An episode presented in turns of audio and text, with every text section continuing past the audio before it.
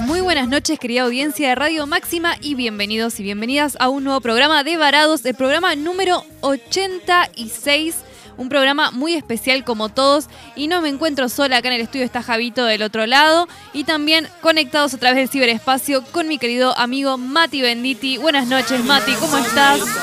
Buenas noches amiga, buenas noches a toda la audiencia de Máxima. Todo bien acá, contento de, estar como siempre en un nuevo programa de Varados.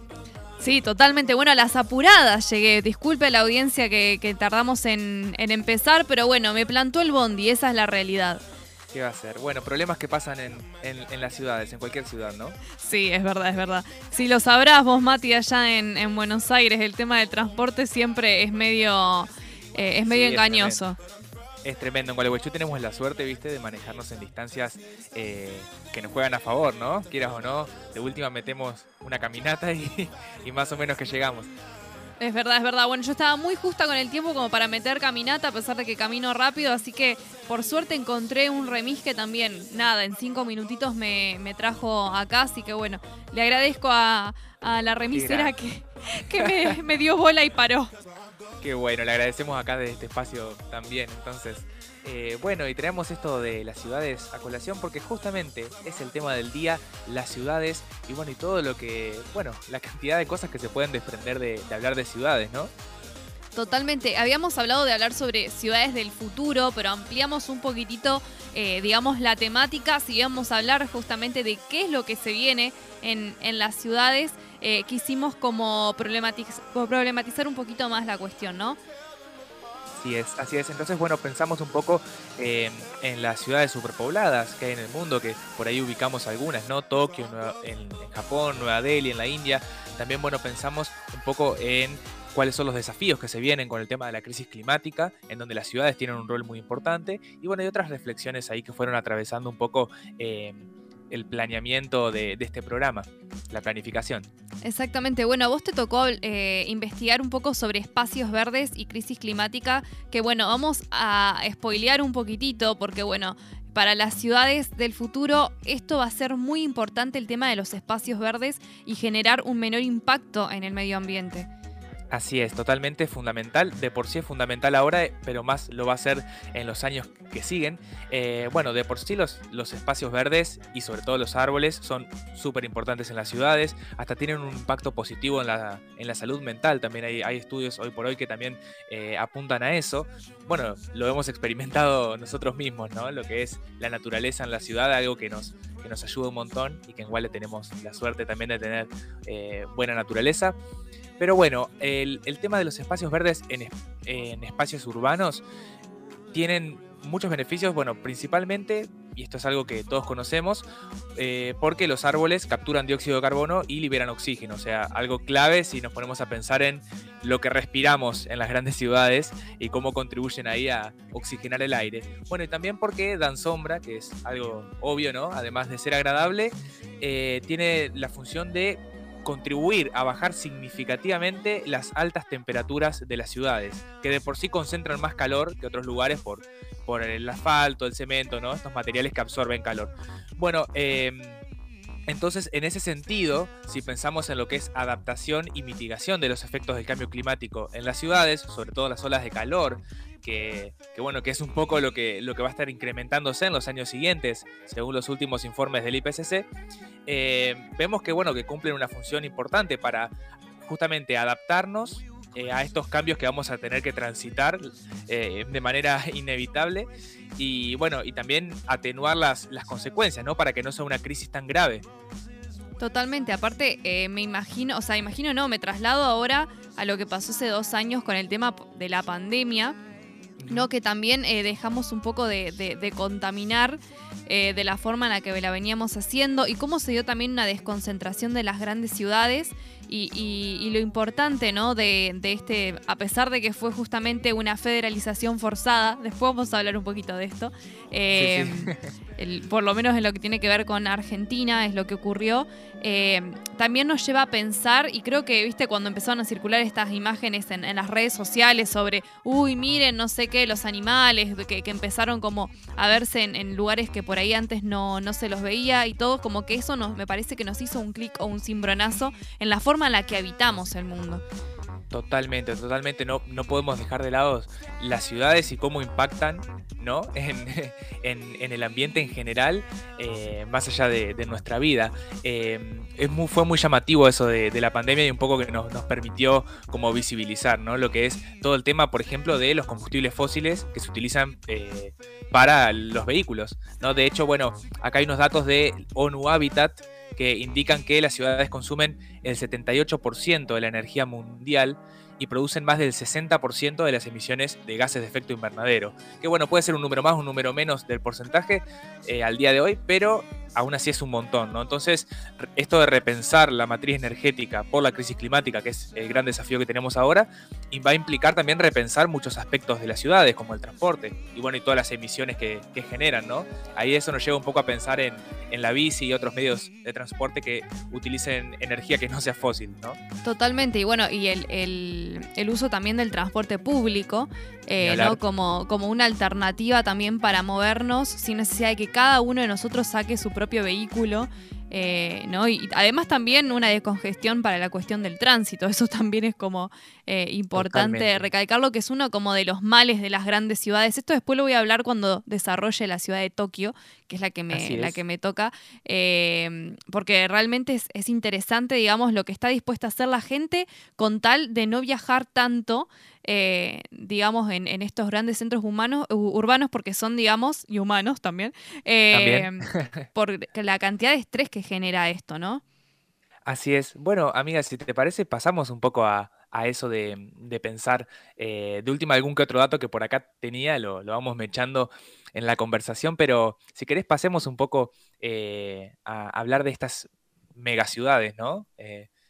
Dale, perfecto, perfecto. Entonces vamos con eh, la ciudad más habitada del mundo, que es Tokio.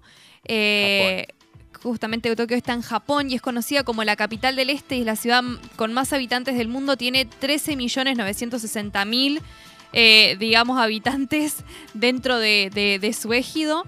y justamente como que condensa un tercio de la población japonesa. Está acá, digamos, en, en Tokio.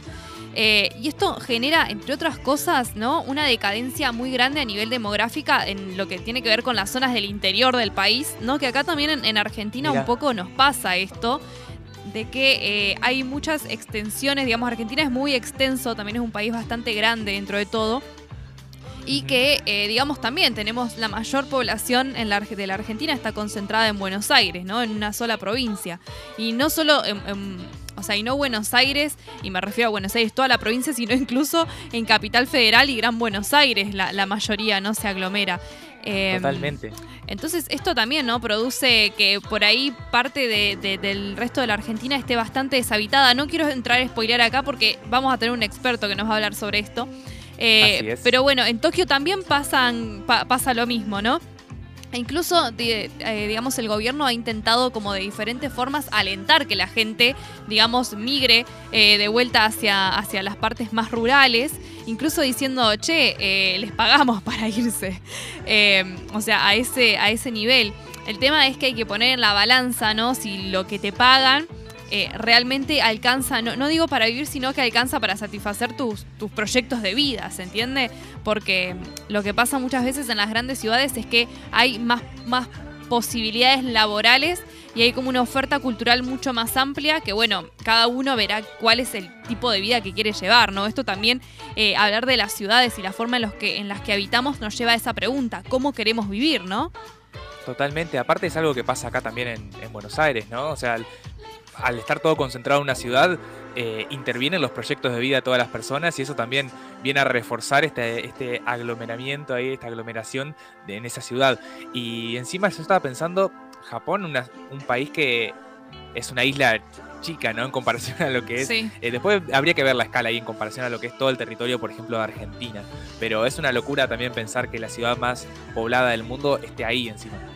Totalmente. Y bueno, y entre las eh, ventajas y desventajas, eh, ahora vamos más que nada como a, la- a las desventajas que tienen que ver con, bueno, la falta de espacio para las viviendas, eh, bueno, la competencia laboral feroz que pasa en cualquier ciudad grande y los desplazamientos larguísimos, ¿no? Eh, justamente esto de, que mucha gente, para evitar el estrés y el, y el que supone el trabajo, digamos, el trabajo no, esto de desplazarse hacia su trabajo, han eh, adoptado vivir en lo que se llama microdepartamentos, que no sé si sabés de qué van los microdepartamentos. No, conozco los hoteles cápsula, pero no, no, no, no estoy al tanto de lo de los micros departamentos. Eh, va un ¿Cómo poquito más allá de los hoteles cápsula, que por ahí para la audiencia que está escuchando y no, no sabe a qué nos referimos, bueno, en, en Tokio también por una cuestión de espacio eh, y también más económica existen lo que son los hoteles cápsula, que es como que cada, o sea, vos lo que alquilás, en realidad lo que rentás para dormir es eh, una habitación, pero una habitación muy particular. Porque es una habitación en la que eh, entras acostado, o sea, no, no podés moverte demasiado. Es realmente nicho, como una un cápsula, nicho. como un nicho, claro, como en el cementerio. Bueno, pero Horrible, pero bueno. y, igual vi, vi videos para este programa y como que eh, la- las experiencias dice que está copado, digamos, pero sí.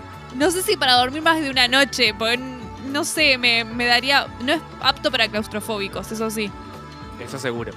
Pero, o sea, tenés una escalerita, depende si te toca abajo de abajo de todo, no necesitas escalerita, pero si no subís en la escalerita y ¡shum! te zambullís, porque no hay forma de. No, no, no, no te puedes parar. Esa es la idea, digamos. No, claro, es verdad, es verdad ahora que pienso. Yo he visto videos, obviamente. Claro. No, no he, no he estado, pero.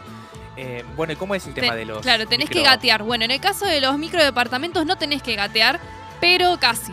Eh, son departamentos de 9 metros cuadrados, o sea, pensá en tu pieza, bueno, la mitad de tu pieza.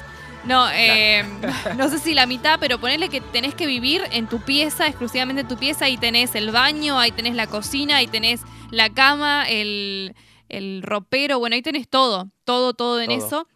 Y justamente muchos jóvenes, sobre todo que, que buscan iniciarse en la vida laboral, eh, digamos, de, de la ciudad nipona, eh, prefieren mil veces vivir en estos microdepartamentos que vivir en zonas alejadas que podrían ser, digamos, más económicas y tener justamente más espacio y más comodidad, eh, antes que realizar largos viajes en transporte público. Esto es lo que hablábamos, ¿no? Hace, Claro. hace un ratito. Prefieren justamente, eh, encima que son bastante caros, ellos ganan más o menos 1.200, o sea, pensémoslos en dólares, algo como Sí. entre 1.200 y 1.500 dólares, algo así como un sueldo medio básico.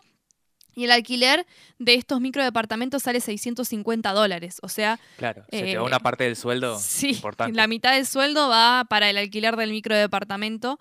Que bueno, también me imagino que deben ser personas que trabajan mucho, no es una, una ciudad eh, extremadamente dinámica, entonces pasan mucho tiempo fuera de sus casas antes que adentro, pero bueno, eh, de repente no sé cómo habrá sido pasar la pandemia en esos nueve metros cuadrados. No, no, ni idea cómo, cómo habrán sido las experiencias de los japoneses y de estas grandes ciudades con lo que fue la pandemia, pero de por sí en el día a día, claro, el tema del trabajo, tengo entendido que en Japón es una cuestión central en la cultura y en el día a día de, la vida japonesa. em, y bueno, tengo entendido también que muchas personas pasan gran parte del día o todo el día como fuera de su casa, entonces en ese sentido un poco que lo, lo compensa quizás el hecho de tener, no tener mucho espacio en tu casa no sé, pero de todas formas, bueno, no, no es lo ideal, podríamos decir.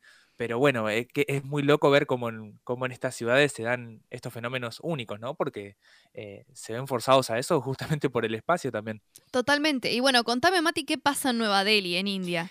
Nueva Delhi, India, eh, de por sí India, bueno, es una cultura totalmente distinta.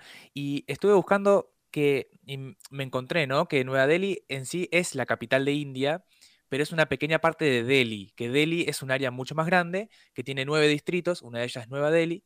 Nueva Delhi en sí son 42,7 kilómetros cuadrados, algo chico, y toda Delhi son 1.483 kilómetros cuadrados. Y hay una confusión porque a veces se usa como sinónimos ambos términos, y entonces yo también me confundía buscando datos de lo, lo principal que quería buscar para este programa, que es cuánta gente vive ahí. Claro. Y bueno, Según eh, la ONU, eh, según unos nuevos informes que sacaron creo que este año, por lo que vi, para 2028 pusieron Nueva Delhi, pero para mí es Delhi pareciera que va a convertirse en la ciudad más poblada del mundo, superando a Tokio incluso. Mira. Y dice que, dice que actualmente tiene alrededor de unos 29 millones de habitantes. En otra fuente vi como 32. Bueno, también los censos por ahí son más difíciles. Ya vamos a ver por qué es más difícil llevar un orden eh, en, esa, en esa ciudad, en esa zona urbana. Sí, sí, sí. Em, porque bueno, se debe referir a toda el área de Delhi en general, que eh, las características son que tiene una historia milenaria. Realmente es un lugar que desconocemos lo que es la historia de India, pero eh, en esa zona se dice que hubo distintas ciudades desde la antigüedad. Estamos hablando de siglos, siglos, de milenios incluso. Eh, y Nueva Delhi en sí se creó en el siglo XX, ¿no? Como esa, esa área ahí. Em, pero bueno, yendo a lo que es esto que decía, que debe ser difícil hacer un censo porque lo que se ve, al igual que en otros lugares de India, pero particularmente acá, es Ah, para los ojos de los extranjeros, claro, mucho, bueno, todo el caos y el ruido en la calle, sobre todo por el tránsito, y también algo que está muy presente, lo veía en, blogs de YouTube eh, de extranjeros, el tema de la suciedad de la basura, ¿no? Bueno, cada, en sí cada cultura es, un mundo y no, no, es nuestra idea acá juzgar cómo viven el otro lado del mundo, pero bueno, es algo que es llamativo seguramente para nosotros también si vamos ahí y para muchos extranjeros, ¿no? Como realmente mucho, mucho caos, mucho ruido, mucho tránsito y suciedad en la calle.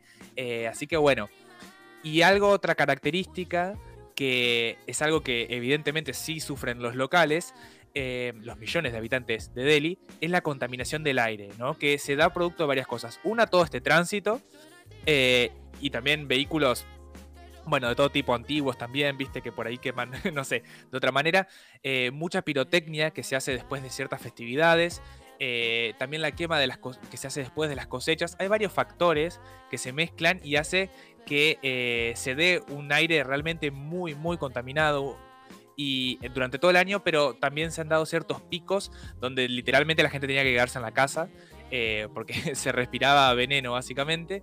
Y bueno, y según el propio gobierno local, eh, más de 2 millones de niños en Delhi tienen daño en sus pulmones por el aire contaminado que se respira. Eh, y bueno, y los adultos tremendo también. eso. Tremendo, ¿no? Es, es una locura y además es un dato que lo diga el propio gobierno de, allá es, llamativo. Eh, bueno, esto lo encontré en una fuente, no, habría que, ver bien, pero aún así hay un, tenemos un indicio de muchos niños y bueno, y adultos también con daño en los pulmones. Los adultos experimentan también asma, alergias, irritación en los ojos, que es algo más que entendible e imaginable si hablamos de esta contaminación. Así que podríamos decir que esa es una de las características de una de las ciudades eh, más pobladas del mundo realmente. Es, es, loquísimo, digamos, o sea, porque hay como una, mm, si ponemos en la balanza, no sé qué lado pesa más, ¿no? entre los pros y los contras de vivir en una gran ciudad. De hecho, estuve ahí chusmeando un poquito que contestaron nuestros seguidores a través de, las redes sociales en las encuestas y la mayoría dijo que prefiere las eh, ciudades más pequeñas, pero no los pueblos y tampoco como las ciudades grandes, o sea, como un punto intermedio, ¿viste? Em, Bien de Gualeguaychú esa audiencia. Bien de Gualeguaychú, es verdad. Eh, igual tenemos gente que es de Guale, pero vive, vive en Buenos Aires o en otras ciudades. Que bueno, por ahí también esto, ¿no? El contraste de, vivir en otro lugar también te da como otra perspectiva, ¿viste? No sé a vos si te, si te pasa esto. Sí, de por sí, eh, cada lugar que uno, que uno conoce y demás te, ayuda a, ampliar la perspectiva de, cómo sería habitar ahí, de lo que es estar ahí también. Y Buenos Aires también. Pero bueno, a mí me ha pasado que cada que después de años de estar acá y de volver a Guale también, que he empezado a revalorizar cada vez más la, ciudad de Gualeguaychú y cada vez eh, valoro más cosas que tiene ahí. Y por más que también me gusta vivir acá en Capital, pero simplemente es algo distinto. Eh, y está bueno, está bueno eso. Eh, sí, no elegiría estas megaciudades, la verdad que ahí sí que no las, no las elegiría. Igual te, cuento que Buenos Aires está, digamos, dentro de uno de los rankings de ciudades más pobladas del mundo, así que obviamente pero bueno. no al nivel de las que acabamos de nombrar, pero bueno. No, claro. Y sí. Así que bueno, y pensando en cómo serían las ciudades del futuro, eh, bueno, hay varios artículos que hablan, digamos, sobre lo que se llama como las smart cities y... Eh, digamos, entre como las características están esto de que serían ciudades más sustentables, con menor impacto ambiental, esto es lo que veníamos comentando, em, que incentivarían la disminución del uso de los autos, eh, harían, digamos, mucho hincapié en hacer ejercicio a través de las caminatas o de la bici, ¿no? Y esto también como forma de, desplazamiento. Incluso también eh, incentivan una cuestión de una vinculación real con el entorno y la naturaleza que, rodea a cada ciudad. Por eso la importancia de los espacios verdes. De hecho, en, Buenos Aires hay como eh, digamos, un montón de, espacios verdes que se han creado y la gente los usa un montón. Sí, a full, a full. Yo los uso y la verdad que es, eh, es fundamental que estén. Y de hecho, aún así, eh, se necesitan más espacios verdes y de hecho muy pocos, eh, según la OMS y ONU Habitat, encontré esto de que los espacios públicos verdes en ciudades eh, no son ni suficientes ni están distribuidos de forma equitativa incluso. En algunos mm. barrios se concentran más y en otras zonas más desfavorecidas hay menos espacios verdes públicos. entonces, bueno, ahí también vemos una, una parte de la desigualdad habitacional, que es otro gran tema que atraviesa este programa.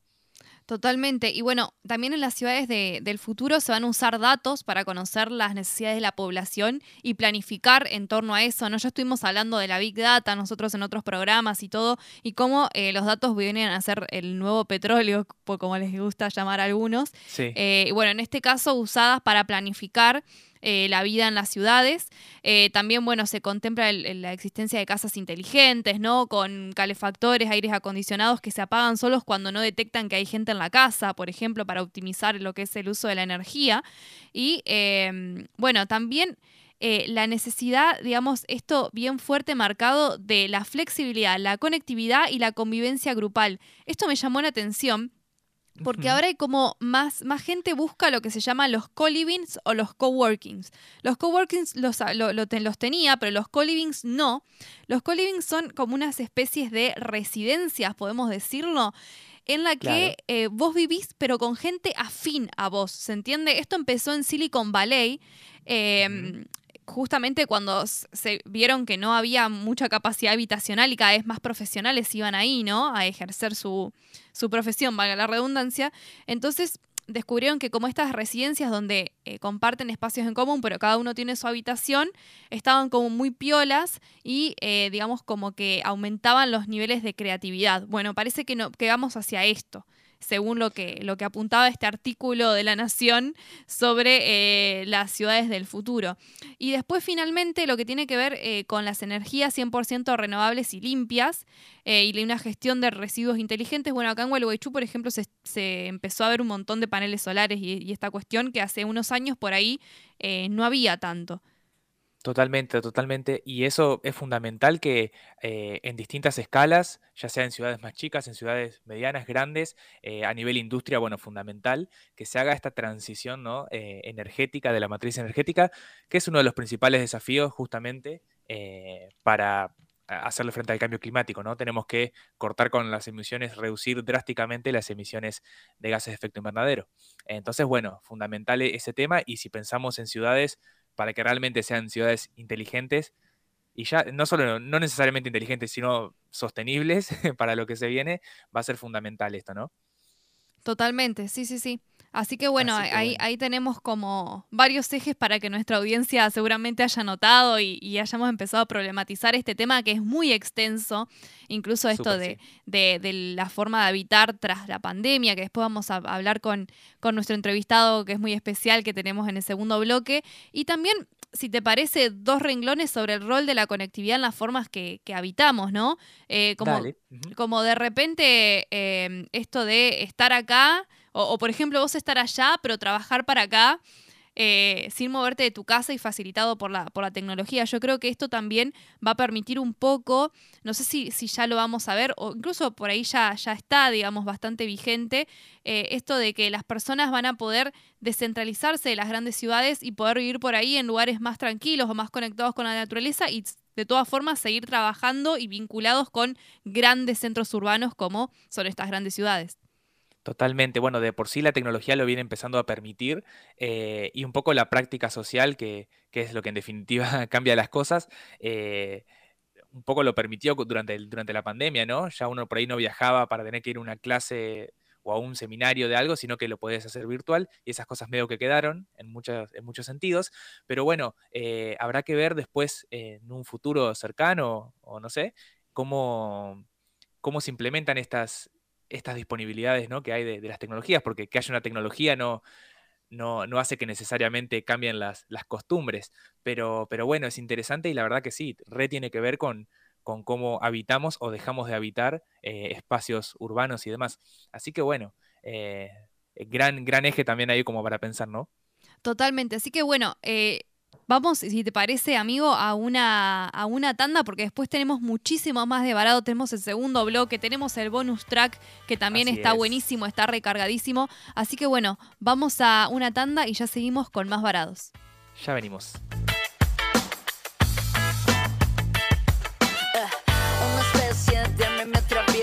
No soy mala, el alcohol me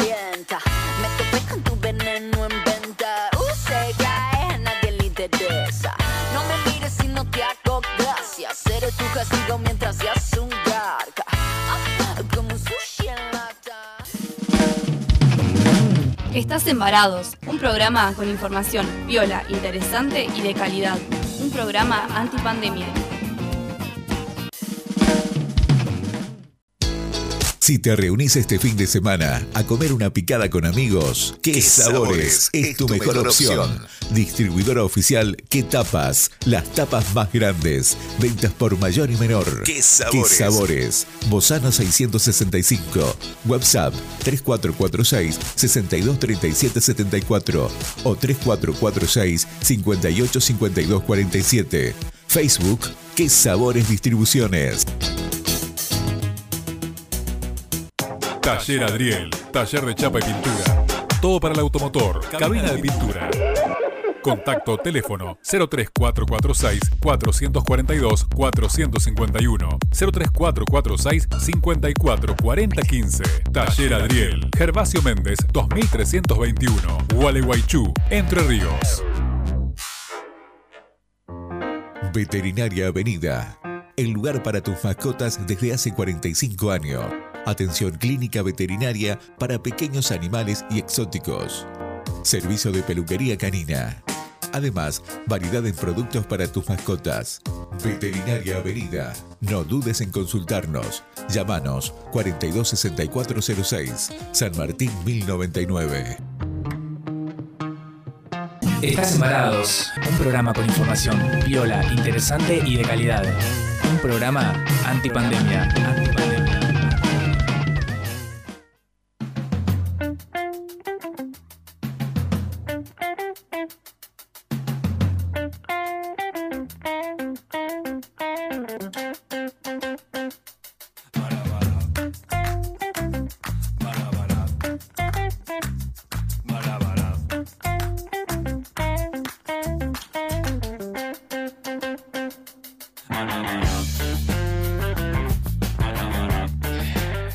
Seguimos embarados en nuestro programa sobre ciudades. Eh, agradecemos un montón a todos los anunciantes que nos, nos acompañan todas las semanas, los que escuchamos en la tanda y también, bueno, acá queremos mencionar al restaurante La Santiagueña, también que siempre recomendamos ahí eh, toda su comida casera, la verdad que es espectacular, con precios eh, accesibles, con platos abundantes, con empanadas santiagueñas, con carne cortada a cuchillo, obviamente, y bueno, más variedad de empanadas y de un montón de, cosas que pueden encontrar eh, consultando su, número de teléfono 42 69 19, llaman ahí y bueno, hacen su pedido, o si no, se dan una vuelta por su local en la costanera, que es San Lorenzo 382, el restaurante La Santiagueña.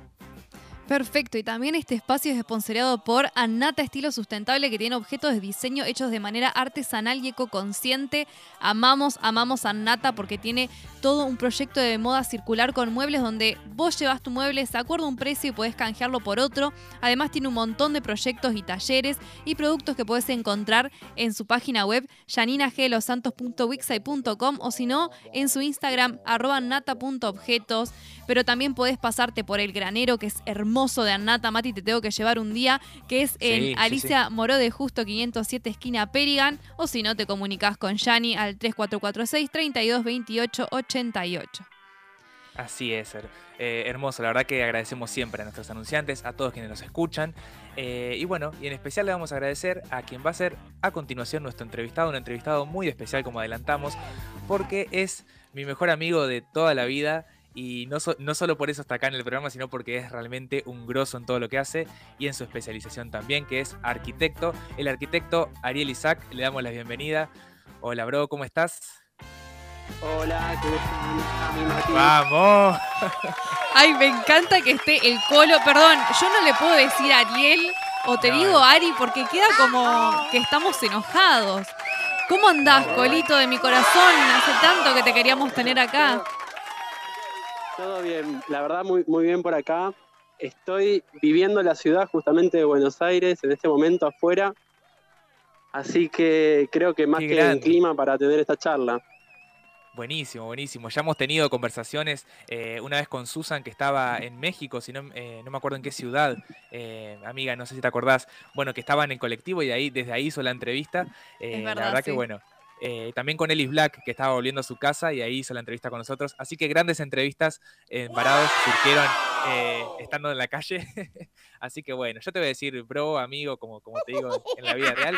Así que bueno, eh, gracias, gracias por estar acá. No, por favor, gracias a ustedes por invitarme. Bueno, y bueno, la primera pregunta que te queríamos hacer, ¿no? Eh, es de este espacio académico que es, eh, que es la FADU, ¿no? Y particularmente Taller Nación, esta cátedra en la que, de la que sos parte del equipo docente. Eh, vos me has contado muchas cosas, entonces te queríamos preguntar acá en el programa cómo, cómo estudian o piensan, ¿no? Las maneras en que habitamos el territorio argentino, ¿no? Y qué hace que hoy vivamos de la manera que lo hacemos en las ciudades del país. Bien, sí, es, una pregunta que siempre nos hacemos y nos parece como que tiene, tiene múltiples respuestas, ¿no? En la, en la FADU eh, hay, hay demasiadas cátedras de diseño, hay demasiados pensamientos diferentes y eso genera como demasiado valor.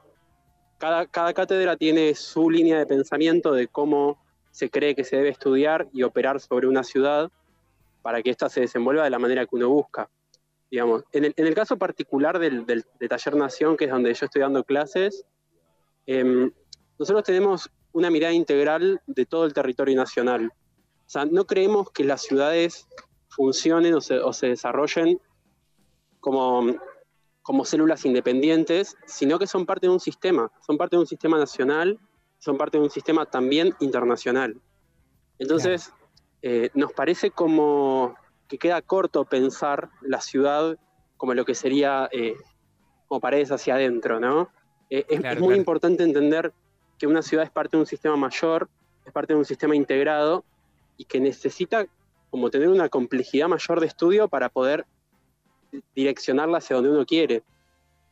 Después, nosotros tenemos un, un método para estudiar el país que la verdad que es bastante sencillo y me gustaría compartirlo porque es Dale. una forma en la cual uno puede empezar a como entender to- todas las escalas de ciudades.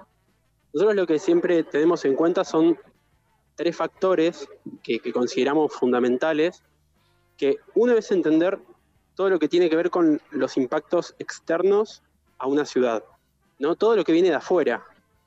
Eh, si uno pone el caso de, de Gualeguaychú, tal vez las papeleras que se instalaron en Uruguay es un impacto externo que afectó al desarrollo de la ciudad.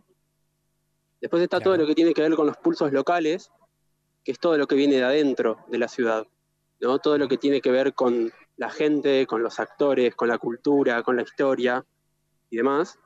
Y por último está lo que llamamos construcciones, que son los edificios.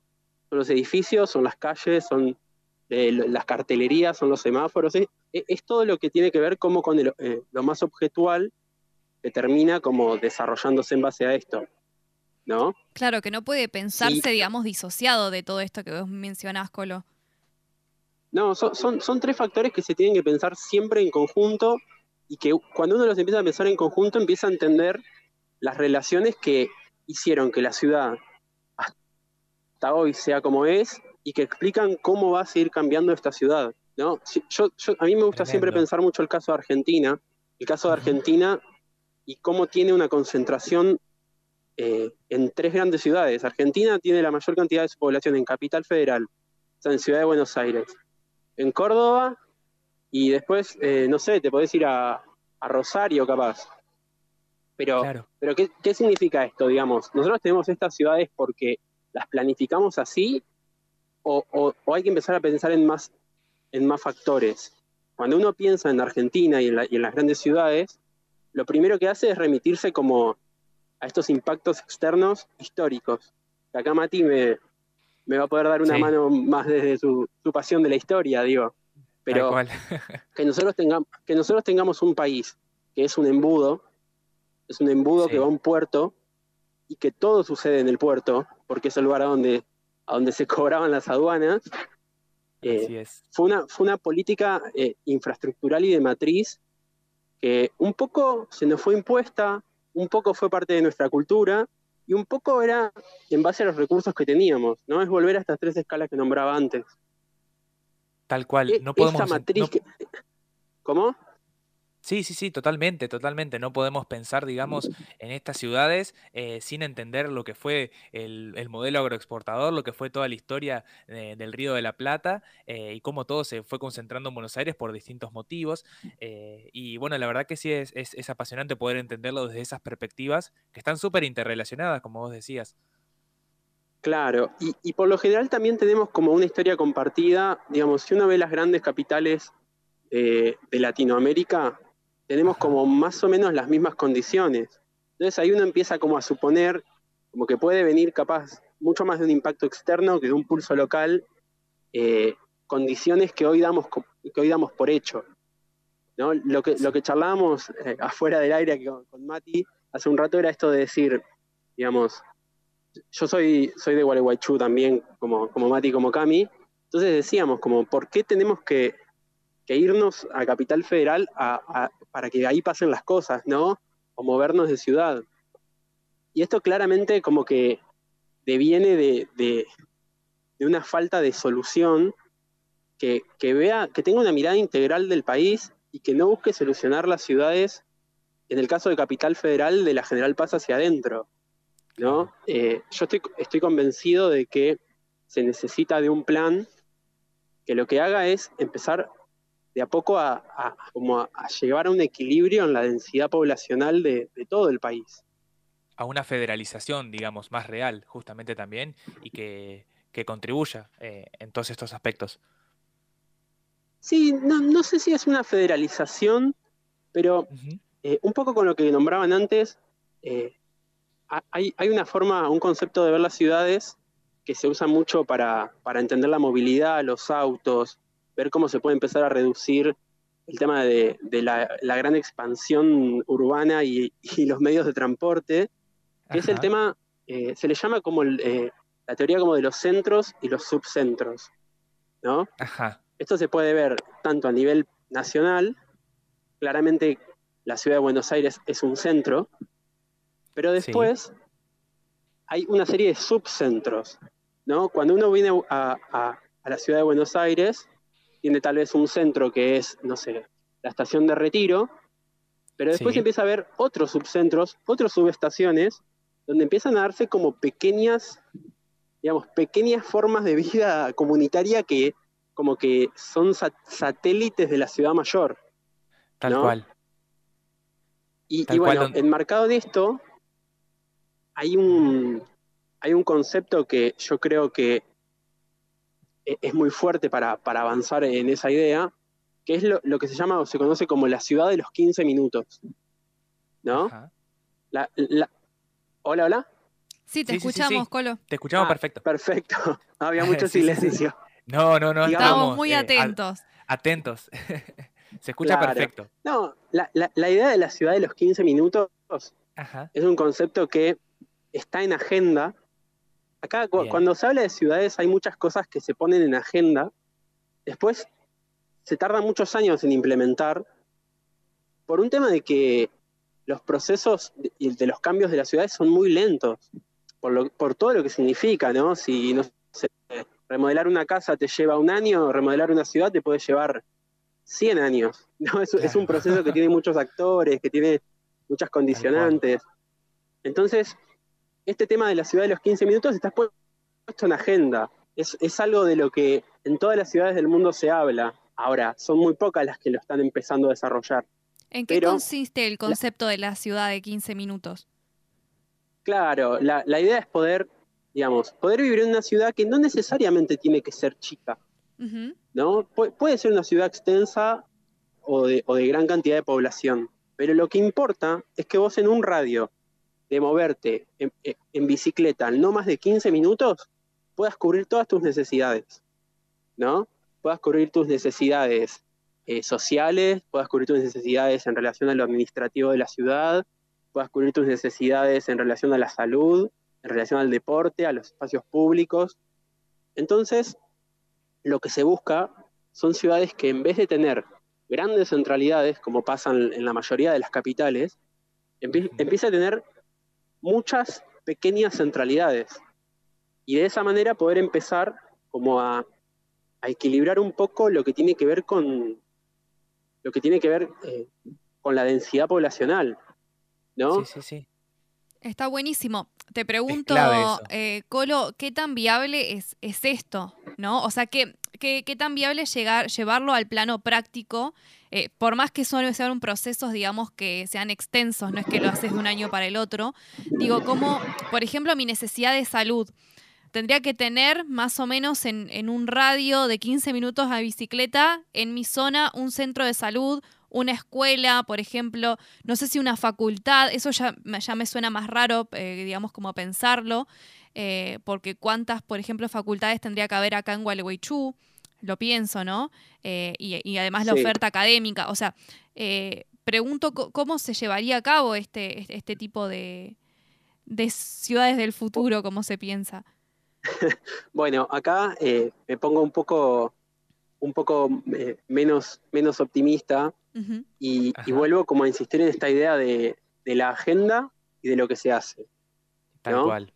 Porque eh, eh, yo, yo estudio mucho el caso de la ciudad de Buenos Aires, porque nada, vivo acá, trabajo acá, y es un caso que, digamos, se habla mucho de la ciudad de los 15 minutos, se habla mucho de la des, como de, de- de- de empezar a, a equilibrar un poco la población, pero después se hace muy poco, ¿no?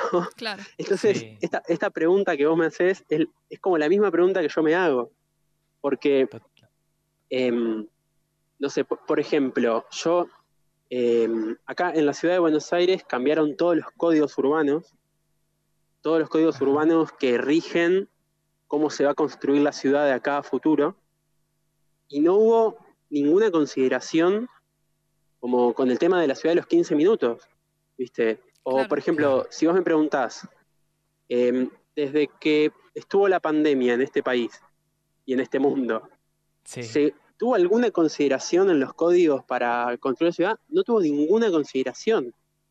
Entonces, uno ve, uno ve que las ciudades se siguen rigiendo, digamos, las ciudades se rigen por, por normas que son leyes. No, no es que uno pueda hacer lo que, lo que quiera en la ciudad. No, no, Y esas leyes deben estar más o menos unos 100 años atrasados en relación a lo que hoy está a la vanguardia y en tema. Claro. Claro. Eh, Sí, sí, sí, no, y es fundamental, como vos decías, que sean contempladas entonces en los códigos, en las leyes y demás, eh, y cómo eso no- nos hace pensar que, perdón, no- nos da la pauta de, cómo es una, es una cuestión, es una cuestión política en el sentido amplio de la palabra, ¿no? Es una, es una decisión política, decir, eh, incluyo esto o no incluyo y demás. Pienso en, que estas personas puedan tener resueltas sus necesidades eh, en la práctica de su vida o, o no, dejo las cosas quizás en beneficios de, de otros intereses y demás. Claro, sí, yo creo que hay dos, hay dos factores fundamentales. No es solamente el factor político, No, sino no, también claro. es el factor económico, es el factor del, del mercado, digamos, del llamado mercado. Porque sí. hay, hay un dato muy, hay un dato muy interesante acá de la ciudad de Buenos Aires, que es Ajá. que si uno compara la, can- la- yo me gustaría aclarar que siempre que hablo de la ciudad de Buenos Aires es de la autopista General Paz hacia el centro, digamos, no incluyo Claro. todo lo que es el conurbano bonaerense. Claro. Pero digo, la ciudad de Buenos Aires no crece su población desde el año 1947. Si uno mira la cantidad de habitantes que había en el año 1947 era de 2.900.000 habitantes Y si mira cuántos hay en el 2020, es de 2.950.000 habitantes. Fue ínfima la variación de población. Pero sin embargo se construyen más de 2.000 edificios por año en la ciudad. Y Entonces, o ahí es donde uno- ajá, donde uno ¿y empieza como a preguntarse Sí. ¿Quién es el que, quién es el que habita esto que se construye? ¿No? Ajá. ¿Y Y cuál es es donde la empiezan a verse las mayores desigualdades Mm. entre el conurbano bonaerense que necesita moverse todos los días a la ciudad y los miles de departamentos vacíos que están en los lugares donde debería estar la gente viviendo. Tal cual. Tremendo, tremendo. eh, sí, obviamente son factores eh, clave a tener en cuenta si uno analiza cómo se vive en, la ciudad y cómo y por qué la ciudad es como es. eh, tener en cuenta estas cosas, ¿no? La especulación inmobiliaria, este, bueno, también la, la concentración, digamos, de, de, sí, de capital y de, y de, y de espacios habitacionales en algunas manos y también, por otro lado, tenés el aglomeramiento en, en barrios periféricos, en zonas marginadas. Eh, es, es, es una locura, pero me llama mucho la atención el tema de esa no variabilidad de, del- de la cantidad de población en sí. Es muy loco, te, te da la pauta de que, bueno, no sé, eh, algo, Claro, algo pasa, en- te, te llama la atención. En realidad no varía la gente, no varía la cantidad de población Claro, en lo que es el centro del aglomerado, que es en la ciudad en sí. ahí va. Pero después, todo lo que tiene que ver con el resto del aglomerado, no sé, en la ciudad de Buenos Aires, su aglomerado llega hasta Zárate, eh, si uno se pone Claro. como a estudiar la ciudad. Entonces, todo lo que es como el Gran Buenos Aires, ahí sí crece la población, Ahí y ahí sí crecen las desigualdades, y ahí sí crece la necesidad de, de estar cerca de las ciudades porque es donde pasan las cosas, es donde está el trabajo, es donde están las posibilidades reales de, de- de- de- de las oportunidades. Bueno, en ese bueno, sentido, eh, eh, sí, Colo, te te, escucho. te- te quiero preguntar algo más bien como reflexivo, que involucra tu parte de profesional, ¿no? De, de arquitecto, pero digamos, si, si ponemos como, no sé si la palabra es una balanza, eh, digamos, la existencia de estos grandes centros urbanos y, eh, digamos, como toda todos los obstáculos que hay para acceder a estos centros urbanos donde pasa la vida, por así decirlo. Em, sí. ¿Estamos atrás de una idea o de algo real en comparación cuando pensamos en el sacrificio que supone y en el en, en- eh, no, no solo físico, mental, sino también eh, económico para las personas? ¿Se entiende lo que estoy preguntando? Creo que lo entendí, creo que entiendo por dónde va. Ajá. Em, mira, eh, te lo voy a responder como, creo, creo que, que- que deberíamos pensarlo como desde dos lados a esta pregunta. O sea, la primera es si estamos detrás de una idea como sociedad, Sí, ¿no? No a nivel personal, porque digo, sí, sí, sí. em, ¿es planificado esto que está pasando? Digamos, ¿es planificado que el país se desenvuelva así? ¿O es algo que, que se va como articulando medio orgánicamente? Si vos me preguntás mi opinión, yo creo que es algo que se va articulando orgánicamente. No hay una planificación real y creo que tampoco hay como una inteligencia legítima sobre el territorio, ¿no? Eh, una cosa son las leyes y lo que se puede o no hacer eh, por lo que te dicta una norma, y otra cosa es lo legítimo sobre el territorio, que, es, eh, que significa como si las operaciones que vos estás haciendo en tu, de- en tu ciudad se van a llevar bien o no con el medio ambiente. ¿no? Un caso como muy claro que, que- que se expone es como cuando una ciudad crece sobre un humedal y después este humedal eh, hace lo que siempre hizo, cumple su ciclo y toda la ciudad se inunda y la gente sale a decir que no sé, que hay que levantar la tierra y vos decís, no, no, no estás siendo legítimo, no estás teniendo un plan que, que- que te guíe y que sea rector. Em, nuevamente vengo a esta idea de que planes ha habido un montón y han sido hermosos en todos los gobiernos, libros enteros escritos de cómo se iba a redistribuir el país y cómo eh, se iba a hacer más legítimo con el entorno y demás. Después creo que todos han quedado en la nada. Em, y bueno, y, y después a nivel personal, creo que, eh, que- creo que sí, como que hay una búsqueda por ahí en esta construcción que uno puede dar en las ciudades.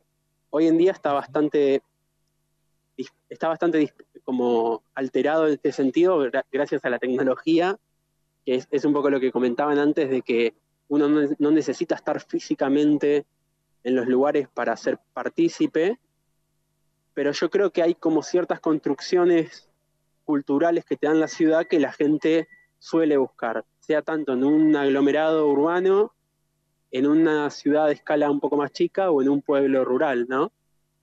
Así es. Hay algo de, de- del habitar y del ser partícipe de un entorno con otras personas en la realidad física concreta que, que, bueno, que es, es- es único y es un poco también lo que, lo que determina que nos guste o no vivir en un lugar. Más allá de que por ahí a veces por necesidad eh, uno, uno vive o no en, en cierto lugar.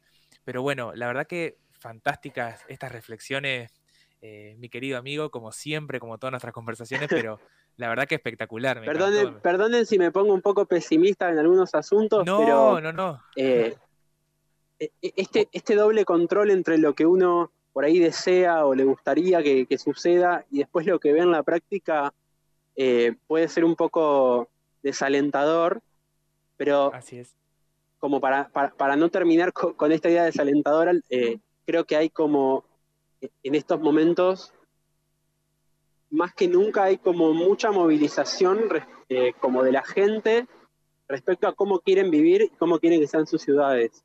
¿no? Creo que ahí hay un valor como que antes no estaba. Creo que mucho las redes y la tecnología están ayudando a que esto se dé, eh, a juntar instituciones académicas, a juntar eh, gente que está dispersa en la ciudad y que la vive, como para poder empezar a ejercer un poco más de presión sobre los lugares a donde se terminan tomando las decisiones que terminan construyendo ciudades, que terminan construyendo las infraestructuras y terminan construyendo todo el desarrollo del país. Totalmente. Esto Totalmente. está buenísimo. Es por lo buenísimo- menos es lo que nos queda. Es la, resi- la parte de la resistencia, ¿no? Totalmente. Y la movilización y la conciencia y el cambio cultural, que también es el, es el primer disparador que, que- tienen que tener las sociedades, ¿no? Para, para construirse de la manera que, bueno, que la voluntad de, de- los pueblos elijan, por así decirlo. Eh, así que bueno, gran, gran reflexión. eh, y no, y obviamente no, no es, eh, no es desalentador por, por- por el simple hecho de serlo, sino que por ahí es la realidad que lamentablemente no- nos toca ver. Pero lo bueno es, es esto, es esto que vos decías y que resaltabas. eh, nos quedamos con eso y bueno, vamos a, a seguir apostando por ahí, por, por las ciudades que, que queremos, ¿no? Y que imaginamos. Así que bueno, eh, muchísimas gracias.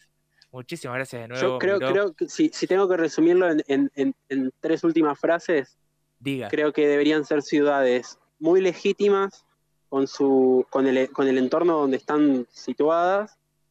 Tienen que ser ciudades de no más de 15 minutos y tienen que ser ciudades con densidades medias, ni muy altas, ni muy extensas, eh, ni, muy, ni muy grandes, ni muy chicas. Esas son un poco como mis, mi- mis pilares para pensar una ciudad ideal. Pero qué grande, espectacular. La verdad que eh, coincido y, y sí, sí, sí, sí. Con esas palabras eh, creo que, que se puede resumir muy bien una idea eh, que compartimos acá. No sé vos, amiga. Sí, totalmente. Así que ha sido un placer, Colo, tenerte acá con nosotros y gracias por compartir tu, tu conocimiento y coparte también a, a ser parte de, de este programa.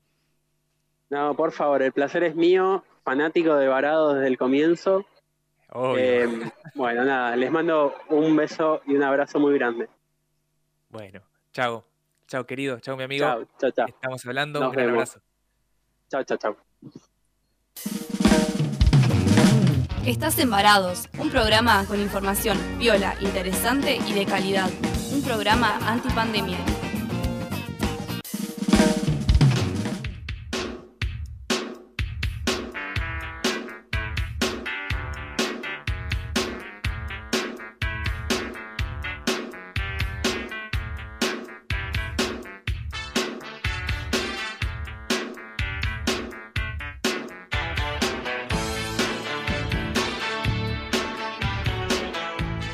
Ahí escuchábamos a el arquitecto Ariel Isaac, el mismísimo Colo, mi queridísimo amigo. Eh, y bueno, la verdad que dándonos una clase realmente de, de, todos estos temas, porque la verdad que es espectacular en las reflexiones. Yo, bueno, hablo siempre con él de, siempre salen estas charlas, estos debates súper interesantes de montones de temas, pero me sorprendió realmente eh, los distintos ejes ahí que fue tocando y toda la devolución que, nos dio. De su mirada siempre muy, muy, muy lúcida, muy inteligente sobre, sobre todo lo que pasa, la verdad que es espectacular. Así que bueno, un gustazo obviamente tenerlo acá, nuestro querido amigo. Totalmente. Y bueno, si te parece, Mati, porque ya estamos ahí con, con la hora, vamos a, Sí. a una tanda que después nos queda el tercer bloque con el bonus track que va a estar buenísimo. Dale, hacemos así, ya venimos.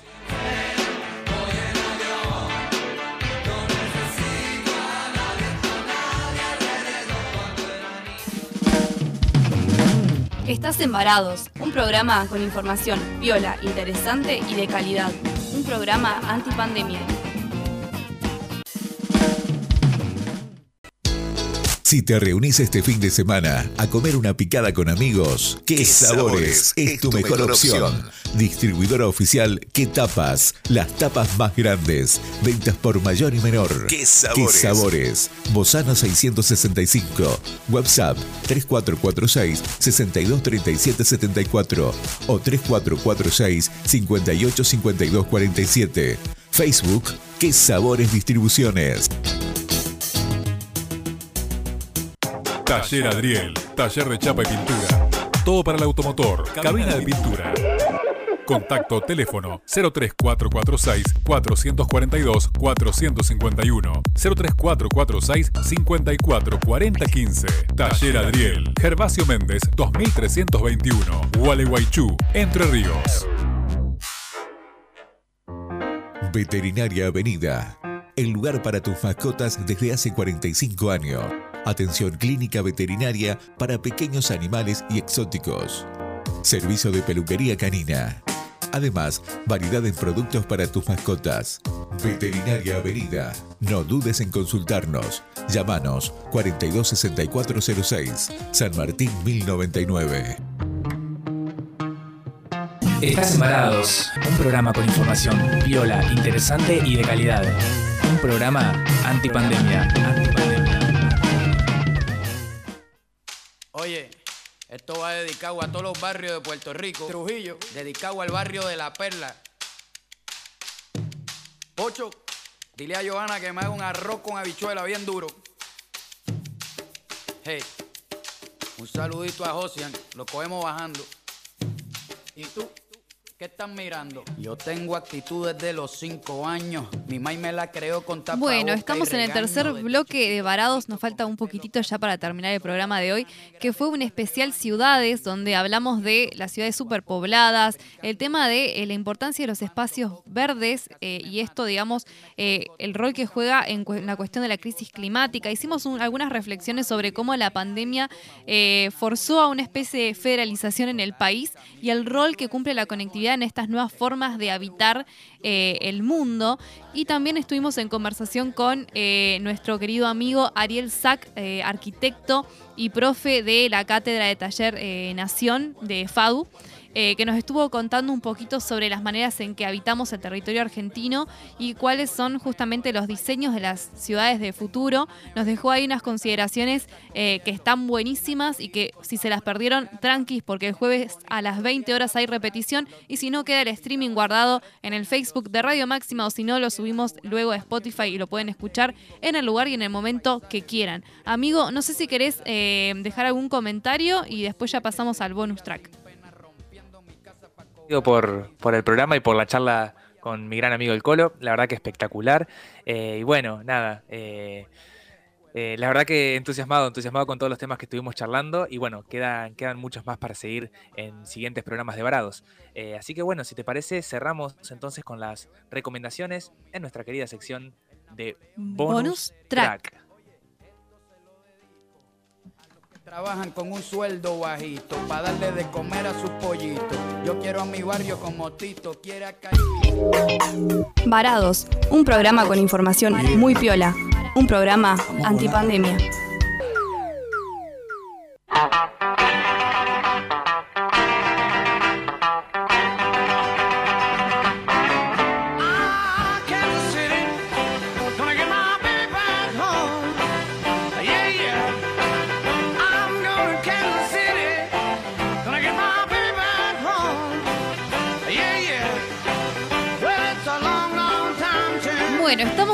Nuestra querida sección de bonus track, esta sección donde te recomendamos contenido vinculado al tema que estuvimos hablando, libros, series, redes sociales para que sigas, documentales. Así que, amigo, no sé si tenés alguna recomendación para el día de hoy.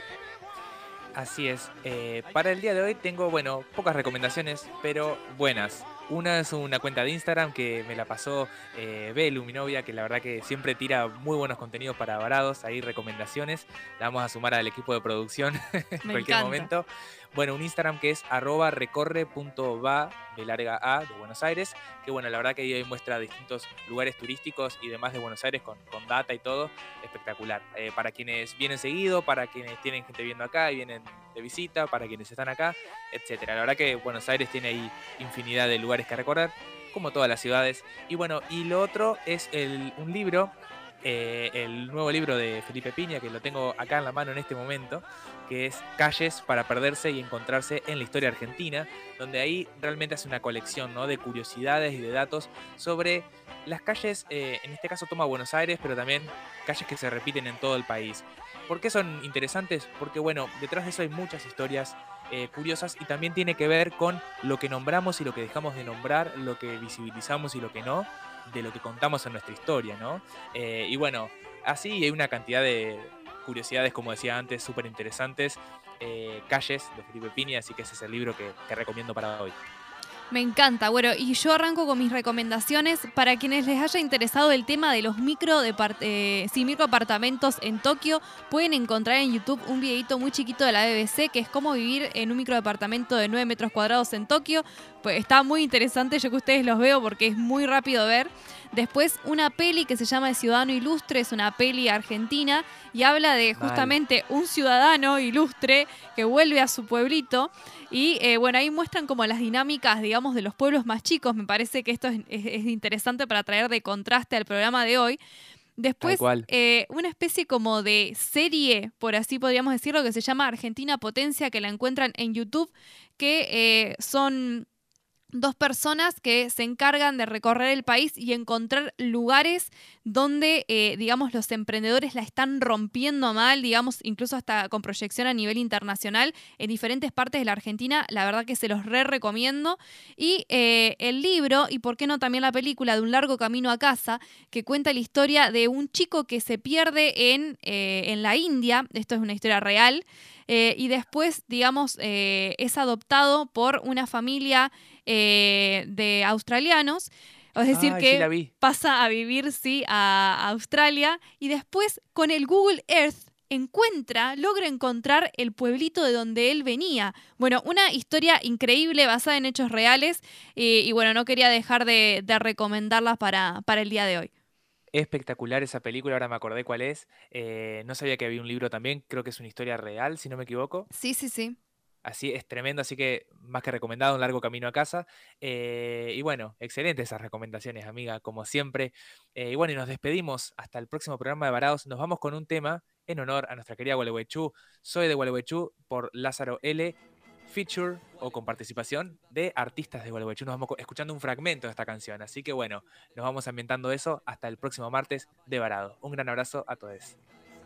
Gualeguaychú, ciudad de los poetas, llena de verde, de carnaval y de corneta, donde la siesta es sagrada y la fiesta más grande del país deslumbra con sus batucadas, con un parque un que desconecta tu rutina y una laguna donde aire puro se respira, donde la fauna se aprecia y se cuida y la calma junto al río es la mejor salida. Todo el que viene destaca su tranquilidad, es el escape perfecto, un fin desde la gran ciudad, con playas y muelles para pasar con amigos, una birra artesanal para amenizar consigo. Acá nos conocemos entre todos ante cualquier quilombo, hombro con hombro, codo con codo, solidaridad con quien tenés al lado. Y si está entre los escombros levantarlo de algún modo. Nuestra calidez es lo que hace a Gualeguaychú, efemérides de la humildad y su virtud, siempre con una sonrisa, actitud carnavalera, un abrazo en la brisa de verano siempre espera. Domingos enteros sentados en la costanera, meta mate, risas y amigos, tradición que prospera, porque acá buscamos compartir un buen momento. Y mientras haya yerba en el paquete sobre el sentimiento.